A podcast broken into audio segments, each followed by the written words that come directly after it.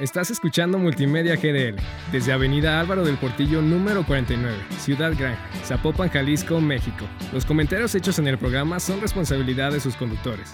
Multimedia GDL.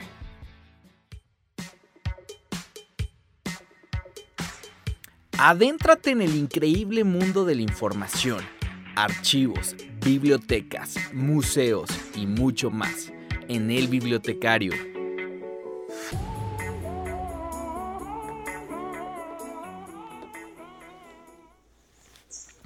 Vamos a entrar en una máquina del tiempo. Presionamos la opción de, infancia. Regresamos a la niñez. Tenemos 3, 4, 5, 6 años. Estamos en el salón de clases. El día de hoy, la maestra decidió que no habría juegos, sino que retomaríamos la clase y veríamos un tema miramos el pizarrón y nos damos cuenta que comienzas, que comenzamos a leer los dibujos que hace la maestra. La A, la E, la I, la O y la U. Volteamos a ver nuestra mano. Tenemos un lápiz y estamos escribiendo las vocales en nuestra libreta. A, E, I, O y U.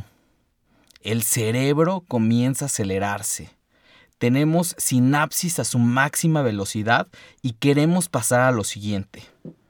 De pronto, estamos en el siguiente renglón y comenzamos a escribir y leer palabras compuestas. Comenzamos con oso, casa, mamá, papá. Después comenzamos con los nombres. Jorge, José, Alejandro, Alfredo nos sentimos muy chipocludos. De pronto hacemos una pausa y con destellos de conciencia nos damos cuenta de que estamos leyendo y escribiendo. ¡Guau! Acuérdense de este sentimiento y de este momento. Pues es así como tenemos nuestro primer acercamiento con la, eh, alfabetización. Pero, ¿sabían que también existe una alfabetización informacional e inclusive mediática, Alfin y AMI. Pues todo esto lo, lo veremos el día de hoy en el podcast El Bibliotecario. Sean todos ustedes bienvenidos. Yo soy Jorge Peña y el día de hoy estoy muy contento de ver este interesante tema. Vamos a comenzar con las definiciones pues muy teóricas. ¿Qué es la alfabetización informacional? La alfabetización informacional o fin del inglés Information Literacy es saber cuándo y por qué necesitas información, dónde encontrarla y cómo evaluarla, utilizarla y comunicarla de manera ética. Dicho de otro modo, una persona alfabetizada de información es capaz de resolver adecuadamente cualquier problema que requiere el manejo de información. Fuente Diarium de la Universidad de Salamanca. Ahora vamos con un término más nuevo o, poco conocido, que es la alfabetización mediática e informacional AMI, que consiste en empoderar a los usuarios de la tecnología a través del aprendizaje continuo y la adquisición del conocimiento acerca de las funciones de los medios de comunicación, los mecanismos para la creación y distribución de contenido. Quedamos muy académicos, ¿no? No, no identifico muy bien todavía qué es el alfin y el ami. Lo necesito más digerido, lo necesito más, más contado de compas, como, como decimos acá en México. Entonces, para ello vamos a tener a un experto, a un maestrérrimo el día de hoy. Bueno, nos vamos a subir en nuestro carrito de la biblioteca y nos vamos a ir volando. Esta vez el carrito va a volar porque vamos a ir hasta Costa Rica con pura vida, May les doy las pistas de este extraordinario personaje. Es bachiller en tecnología con énfasis en bibliotecas educativas. Egresado de la licenciatura en bibliotecología con énfasis en ciencias de la información. Actualmente es estudiante de la Escuela de Administración Pública de la Universidad de Costa Rica Pros, secretario del Colegio de Profesionales en Bibliotecología de Costa Rica 2022-2024. O sea, anda hasta en la polaca este señor. Es representante del colegio ante la Federación de Colegios Profesionales Universitarios de Costa Rica, o sea, a nivel nacional en su país. Las pistas personales, con esta le van a dar más al grano porque las puse otra vez muy académicas. Es viajero, es fashionista, es comunicólogo, es Fury Internacional, es mi psicólogo de cabecera estos días que he tenido el corazón roto, ha estado al pie del cañón y es amante de las hamburguesas de Shack Shack, en especial las de Londres. ¿Quién es? Él es no más, ni menos que el maestrérrimo Roy Cordero. ¿Cómo estás, Roy? Qué gusto tenerte el día de hoy en el podcast. Hola, muy buenos días. Muchísimas gracias de verdad por, eh, por este espacio. Y bueno, con esa descripción, primera académica, ya luego personal, amigo, definitivamente muy agradecido por este espacio y bueno, a compartir y socializar mucha la información que como profesionales en bibliotecología eh, tenemos. Pues vamos a comenzar con lo que nos interesa. Bueno, la primera pregunta para abrir y entrar en calor. ¿Cómo estás, Roy? Muy bien, por dicha. Hoy el clima está bastante rico. Ahorita ya está como los. y tú, está bastante. Y tú está bastante rico como los 365 días del año en Costa Rica. sí, bueno, hace, hace poquito estábamos ahí con unas lluvias, pero igual, un abrigo y vámonos. Vámonos bueno, que tú estás muy acostumbrado a estar con abrigos por, por toda Europa, Nueva York, etc, etc. Humildemente. Vamos a comenzar, amigo. A ver, pusimos estos nuevos términos que es la alfabetización informacional y la eh, alfabetización inclusive mediática, que normalmente los escuchamos en la carrera. Bueno, yo incluso llevé una clase de Alfin, pero ya se me olvidó, te soy sincero. Y el día de hoy queremos que nos compartas qué es el Alfin, pero para eh, como dummies, o sea, para las personas que no son del área o para las personas que no lo comprenden muy bien. Vamos con la primera, Alfin. Ok, alfabetización informacional vista, digamos, de un modo muy simple, es aquel proceso que se da porque el Alfin tiene cinco diferentes etapas. La primera es cuando surge la duda, ok, ¿qué necesidad de información necesito llenar? Entonces, ok, justamente con todo esto de qué necesidad, porque surgió ya sea por un trabajo de la escuela, universitario, o a veces inclusive también de intereses personales, va pues por esa forma. Posterior a esto viene el tema de buscar la información y los medios. Ahí es donde se, se une como el alfin y el AMI los medios, específicamente dónde voy a buscar esa información, porque eh, se tiende a buscar pues en Wikipedia y algo pues para información general. Obviamente eso pues a nivel académico no es válido, este, pues sí para referencia, pero sí para podernos eh, ir orientando. Entonces, ok, ya tenemos, eh, la, ya nos surgió la duda, ya hicimos una estrategia pues para buscar la información. Ahora hay que ir a los medios. ¿Dónde la voy a buscar? ¿En qué medio va a estar? Si tengo inclusive hasta el conocimiento para manejar ese soporte, porque hay demasiada población que nosotros como profesionales, bibliotecólogos, eh, recibimos. Entonces, abarca también esa parte.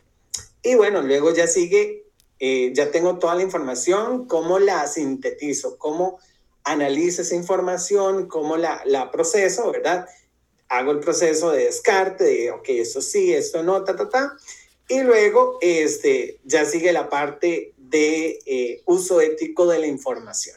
Okay. El uso ético es de lo más importante, hay que ser demasiado hincapié porque se han visto casos inclusive de expresidentes de, de otros países con plagio, que uno dice, ¿cómo? Ay, si en América Latina ni se da eso, amigo, ¿de qué hablas? No, no, no sé, ya por las Europas. Este, y bueno, y la última parte ya es cuando si nosotros decidimos publicar esa información o compartirla, pues hay que tomar todos los elementos, todos los otros cuatro elementos que acaba de escribir, este, para publicar la información efectivamente, para que no caigamos en este tema de, de de plagio, de que, ok, se puede compartir siempre la información, eso es un tema muy importante, siempre compartirla, pero hay que saber eh, cómo, cuándo y qué medio. Eso es, pues a grande escala, lo que es alfabetización informacional y mediática. Entonces, eh, vamos a, a resumir los títulos de estos cinco puntos. El primero es... El primero es eh, la necesidad, el surgimiento de la duda. El surgimiento de la duda. ¿El segundo? El segundo es em, estrategia de búsqueda. La estrategia, que es cuando vamos a nuestras bases de datos, a nuestras bibliotecas a la buscar. La tercera. Análisis de la información. En el análisis, cuando nos comemos esta información, cuando hacemos que ingrese a nosotros información y se transforme en conocimiento. La cuarta. Cuarto, uso ético de la información. Que se porten bien, que no copien, que no plagien, etc, etc. Etc, etc. Y finalmente el quinto punto sería pues divulgación o transferencia del conocimiento. Muy bien, la divulgación cuando eh, publicas a lo mejor ya lo que hiciste con esa información, cuando entregas la tarea, etcétera. Entonces estos son los cinco puntos importantes del alfin. Y después tenemos otro término, no sé si sea nuevo, ahorita nos podrás contar eh, de dónde viene, que es la alfabetización inclusive mediática, la famosa AMI. Ok, el, el AMI viene justamente de esta unión de los medios. Justamente, eh, inclusive se habla de una alfabetización digital. Sabemos el impacto de las nuevas tecnologías eh, de la información, ¿verdad? Eh, con la pandemia esto se vio aún más elevado porque necesitamos alfabetizarnos, educarnos en casa. Entonces fue una carrera enorme eh, yo, por ejemplo, lo vi aquí con los compañeros del Sistema de Bibliotecas, Documentación e Información de la Universidad de Costa Rica, que hubo que emigrar y el tema de bases de datos y, transferencia digital, entonces justamente eso abarca. Eh, el tema de evaluar contenidos, los medios, los soportes, si los voy a tener en papel, cómo vamos a hacer, cómo vamos a, a colocar esa información eh, y cuál va a tener el mayor alcance. Eso también va, va muy unido de la mano de, de la alfabetización de medios, mediática, el medio, el soporte donde tenemos la, la información. El, el, AMI nace a partir de, de las tecnologías de la comunicación o a partir de la pandemia o cuál es el boom del AMI? El AMI ya se había venido trabajando, se impulsó claramente con la pandemia, pero ya se había venido trabajando el tema de alfabetización eh, mediática con el surgimiento de el Internet, obviamente, cuando uno estaba en la escuela, pues recibía que cómputo y que era toda esta parte de procesamiento, pero con la gran nube que es Internet, definitivamente, eh, ahora los libros digitales, la parte electrónica, N cantidad de podcasts y otra información, hay demasiados, hay muchísimos medios por lo cual una persona puede obtener información. Entonces, claro, ahora nosotros como bibliotecólogos, en el caso de docentes o investigadores, también es muy importante incentivar el uso de medios. Pero, eh, bueno, en el caso específico de nosotros como bibliotecólogos, hay que aterrizar mucho en dónde o cómo nosotros vamos a transferir la información porque muchas veces, y eso es una crítica que yo hago, digamos, eh, he compartido en los cursos de administración pública, muchas veces los ministerios allá en México, las secretarías, transfieren conocimiento, información, pero ok, ahí está, pero esa información no está trasladada a que tal vez una persona de, no sé, de un determinado estado de México, Oaxaca, entienda, porque obviamente hay que abordar muchísimos elementos el tema de eh, educación, ¿verdad? Alfabetización que tenga esa persona, si sabe leer o no leer, porque va mucho vinculado al quehacer social, ¿verdad? La función social que tiene la biblioteca como espacio y medio de transformación justamente social. Oye, muy bien, a ver, mencionas dos partes ahorita que, que estás estudiando esto. Eh, ahorita vamos a tocar lo de la administración pública, pero ¿cuál es la chamba del bibliotecario y de las bibliotecas respecto al cumplimiento del ALFIN y el AMI? Bueno, eh, yo me estoy, ahorita estoy desarrollando el tema de investigación, justamente el mío es eh, la propuesta de un curso de alfabetización informacional y las bibliotecas es esa herramienta. Eh, te comento, en Europa, en el marco europeo, existe un curso como tal que tiene creditaje, que está parte del Tratado de Bolonia. Entonces, todas las personas deben de llevar este curso de alfabetización informacional a nivel universitario. En este caso, aterrizándonos a nivel secundario, eh, universitario. En Costa Rica no está esto, no entonces no está este curso. Eh, hay modelos eh, muy parecidos de, que se han desarrollado en México. Está el señor Jesús Lau, que ha dado inclusive conferencias acá en Costa Rica y, y han sido sumamente provechosas. Entonces, el papel de la biblioteca es formador. Definitivamente es muy importante que los bibliotecólogos estemos al tanto de las tecnologías, al tanto de transferencia. Em, aquí abordan temas, aquí se, tienen que tocar temas muy, muy importantes, como de la parte pedagógica, ¿verdad? Eh, la los comunicación. somos como este mundo literal, porque, ¿verdad? cada persona es, tiene un requerimiento de información diferente, entonces eh, eso es lo rico, lo, lo, que, lo variado que llega a ser siempre el tratamiento de la información, cómo trasladas vos la información cuando vas a charlas o das un taller, eh, ¿verdad? Sobre cómo compartir, porque ahora también están los medios, ok, ya tengo la información y tengo esta plataforma, entonces van unidos de la mano la información y la plataforma pero para que eso esté en la plataforma y sea válido y no caigamos, no tengamos este problema ético de la información o de dónde, porque ahora fake news hay demasiadas, ¿verdad? Entonces, también es combatir eso. Excelente. Y ahora vamos a la parte de la administración pública. Tú desde ese lado, ¿cómo ves que se pueda asociar el gobierno con las bibliotecas para el cumplimiento del ALFIN y del AMI? A nivel de Costa Rica, el Ministerio de Cultura es el encargado, digamos, que tiene suscrito el Sistema Nacional de Bibliotecas. Bueno, acá bibliotecas hay en diferentes eh, ámbitos, ¿verdad? Está biblioteca pública, biblioteca municipal, biblioteca escolar y demás. Universitaria, ¿dónde estás? Ajá, exactamente. Entonces, el gobierno, eh, bueno, las bibliotecas, desde cada uno de esos proyectos, eh, bueno, existen proyectos, por ejemplo, soy bebé y me gusta leer, que es, ¿verdad? Es enfocado en los niños, en los más chiquititos, en la estimulación, en el fomento de la lectura, que también es una de las grandes luchas que tenemos pues los bibliotecólogos. A nivel de gobierno, definitivamente se tiene que apostar mucho por el tema cultura, por el tema de transformación. Y entonces, definitivamente no es solo dar la información. Los centros de información que tienen las entidades gubernamentales es importante que traslade esa información porque no son solo datos duros que están ahí eh, colgados y, cumplimos con un, principio de la administración pública como la, la, transparencia y la divulgación. La divulgación. Porque los datos ahí están, sí están publicados, pero no los podemos transformar. ¿Cómo voy yo a llegar a decirle a un chico, vamos a trabajar el tema, por ejemplo, de ahorro? ok, el ahorro, ta, ta, ta, ta. Eh, las alianzas estratégicas son sumamente importantes, sector público, privado. Siempre he sido fiel creyente de que eso son recursos y se puede potenciar.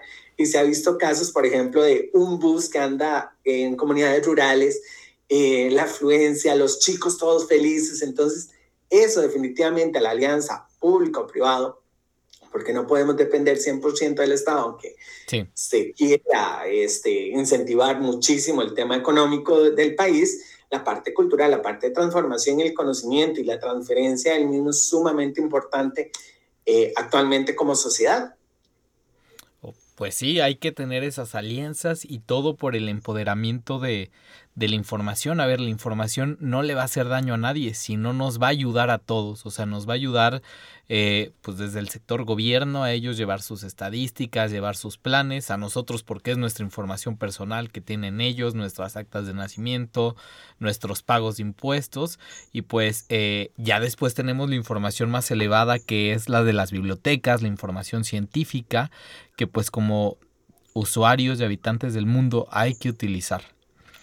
Oye, Roy, ¿y hacia dónde ve el Alfin y el AMI en estos momentos? ¿Ha tenido una evolución? ayer que estaba repasando el tema, creo es un tema de los noventas, del 2000, cuando se comienza a hablar de, del Alfin, pero ahorita es el 2022, ¿hacia dónde va en la ruta de estos temas? Bueno, eso es un tema como de lo que nosotros decimos de nunca acabar. Okay. La constante transformación tecnológica y aún así es sumamente importante aclarar. Em, yo trabajo en, la unidad de selección y adquisiciones. Mucha gente dice, ay, pero ya los libros eh, impresos como tal, ya, eso no, ¿verdad? Ya, no, o sea, vamos a ver, nosotros en cuanto a alfabetización informacional, mediática y todo, todo este boom, definitivamente van caminando en que tiene que ir de la mano la parte tecnológica con la parte eh, impresa. Eh, la, la, transferencia mucho del conocimiento va a incidir en región, en qué región estás. Si es una zona rural, si es una zona urbana, eh, ¿verdad? Eso es sumamente importante y yo siempre, digamos, he, considerado, ¿verdad? El tema de alfabetización informacional eh, muy, es muy, muy importante. ¿Por qué? Porque estás construyendo profesionales.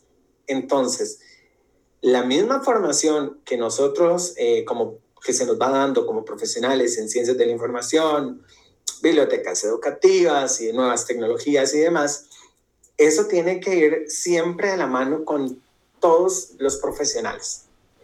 Eh, las bibliotecas, digamos, a nivel universitario en formación, siempre están, no sé en el sistema mexicano, eh, ahorita me, me, comentas, pero al menos aquí a nivel universitario están enfocadas por áreas. Entonces hay una especialización de las bibliotecas y en conjunto se ha trabajado con centros de eh, investigación. Entonces ya está el bibliotecólogo con un biólogo para ver el tema de conservación. Está el bibliotecólogo con el administrador público o con el profesional en, en, en ciencias económicas para el desarrollo de, ok, presupuesto. Me dieron un presupuesto, cosa que casi nunca pasa, pero me dieron un presupuesto, necesito administrarlo de la mejor forma. Son fondos públicos, son fondos privados, ¿cómo lo gestiono? Ahí viene otro tema muy importante, que, que, ves que todo esto tiene como un hilo muy grande. Sí. Este, que cuando uno habla de alfabetización informacional este, y mediática, tiene que abordar todo. El tema de desarrollo de colecciones. ¿Hacia dónde va mi colección?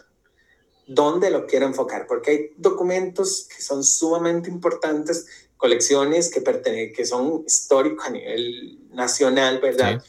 Libros de publicaciones que eventualmente siempre tienen un, un valor científico-cultural, y bueno, que inclusive participan en programas como Memoria del Mundo de la UNESCO, ¿verdad? Entonces, siempre la biblioteca, la alfabetización debe ir orientada a la construcción en conjunta de la bibliotecología con todos los profesionales, en ser personas conscientes y responsables, inclusive desde la formación, porque vamos a ver, un chico cuando le incentiva la lectura, y bueno, el, en, en, la escuela, en la etapa de, formación de primaria, ok, le pides un trabajo, ¿dónde tuviste la fuente? Hay que hacer esto, tienes que buscar, están estos medios, están estas herramientas, siempre en la capacidad y muy unidos el bibliotecólogo eh, con su rol, form, eh, digamos, de formador, unido con el docente, en, la, en, en es, esta parte de formación inicial siempre es muy, muy importante. Las bibliotecas escolares y los compañeros tienen un rol sumamente importante por el fomento a la lectura. Sabemos la mm, enorme ventaja que tenemos cuando nos vamos desarrollando en esto, todo lo que la lectura y posteriormente eso se refleja en la escritura, en el conocimiento, en el bagaje, que te ayuda inclusive hasta cuando te vas de viaje. Sí. Entonces, e, eso aborta mucho porque te estás formando de una forma muy integral. Entonces, eh, siempre los bibliotecólogos, el, rol de la biblioteca y el rol de, de, la educación tienen que ir unidos en cada una de las etapas. A nivel de, secundaria, eh, es esa preparación previa, yo siempre lo veo como, ok, estás en el camino antes a definir qué quieres hacer el resto de tu vida. Ok, quiere ser un profesional con muy buenas bases, tengo que usted diga, eh, incentive el análisis, la investigación, la parte crítica es sumamente importante y es muy rica. ¿Por qué? Así es. Porque estás dando la oportunidad de confrontar lo que siempre te dijeron, es verde. Y vos puedes decir, pero ¿por qué no puede ser amarillo? Estamos en constante cambio. Están estas nuevas tendencias, estas nuevas corrientes. Em, bueno, los, los, modelos educativos se han ido transformando. Este, y bueno, nunca hay que dejar de lado la parte inclusive como bibliotecólogos, es de verdad el cómo te sentís. Porque hay personas que puede ser una charla chivísima y está súper carga y tenés todos los temas y los contenidos, pero la persona tal vez no está en su mejor momento. Entonces, eh, es que no me siento bien o tengo, ¡pum!, algo, bueno, em, no me siento bien, tengo, estoy pasando por una situación, estoy sumamente distraído, puede que esa información luego tenga que volverla a pedir. ¿Por qué? Ok, bueno, entonces va como en este punto.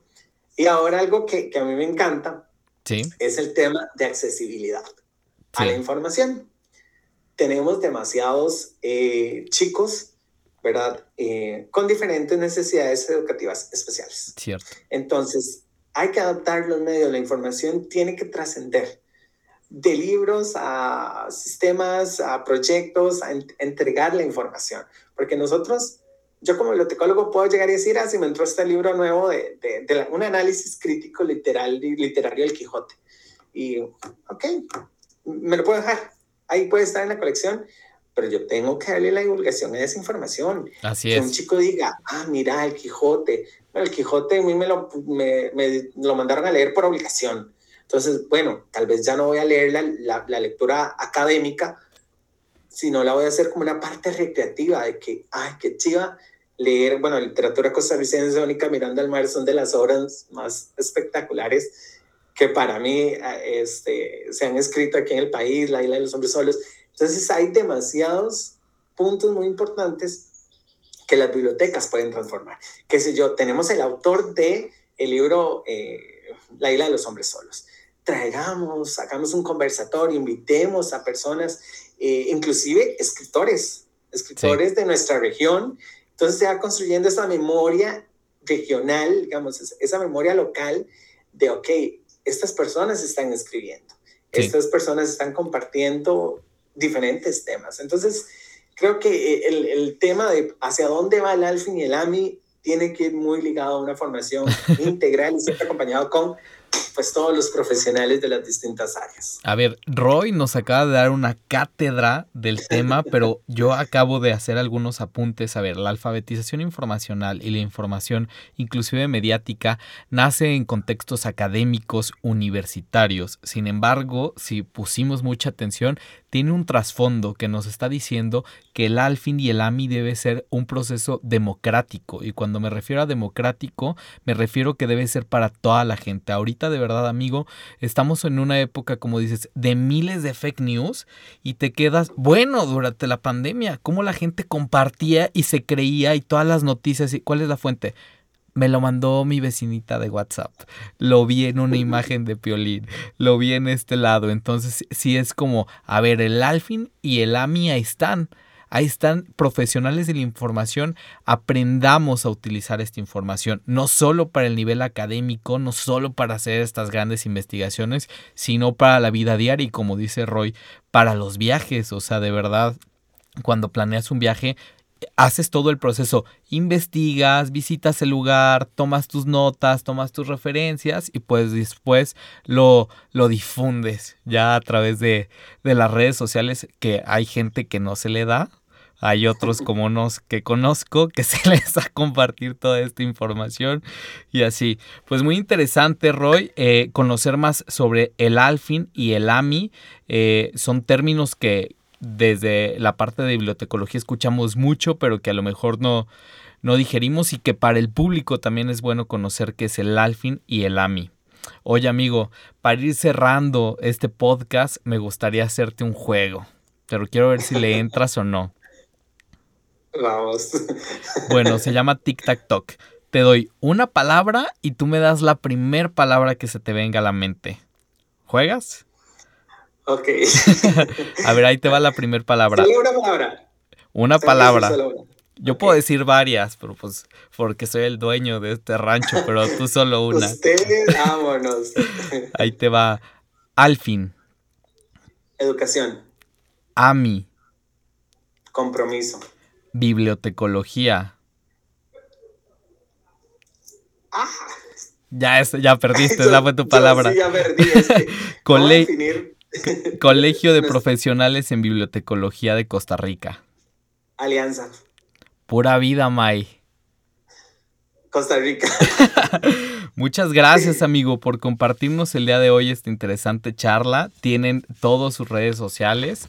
Roy Cordero, la gente de Costa Rica lo puede buscar ahí en los ámbitos de, pues, del colegio de, de profesionales de la información y pues en la biblioteca de la Universidad de Costa Rica. Gracias, Roy. No, más bien muchísimas gracias. De verdad que estos espacios son sumamente importantes para informar. No es solo eh, del quehacer bibliotecólogo. Eh, no es solo llegar y acomodar libritos, es toda esta parte enorme y la gran responsabilidad social eh, que tenemos los eh, profesionales en ciencias de la información y que la información sigue, sigue estando, se, se seguirá eh, generando, transformando y renovando y definitivamente a ese mismo paso vamos a estar los bibliotecólogos. Muchas gracias, Roy. Me despido con la siguiente frase que dice, conviene reflexionar si estamos viviendo según el viejo aforismo Carpe Diem. Aprovecha el día. No, contenamo- no, conte- no contemos los días, hagamos que los días cuenten. De ello, se de ello depende nuestro futuro. Amén, amén a su Carpe Diem.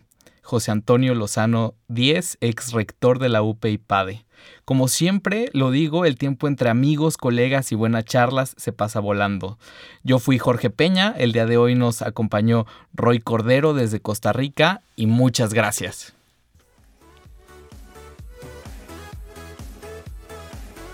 ¿Verdad que fue cero aburrido hablar de bibliotecas? Te invito a que continúes escuchando El Bibliotecario.